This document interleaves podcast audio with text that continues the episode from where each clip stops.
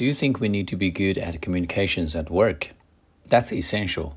Nobody can work by himself nowadays unless he is an artist or a philosopher.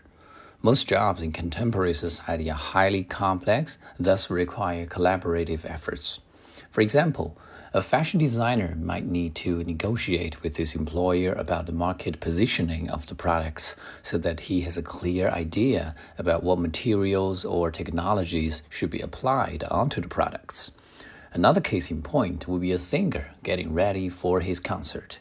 He needs to be on the same page with the cameraman, sound engineer, and the lighting engineer to guarantee the best delivery of the performance.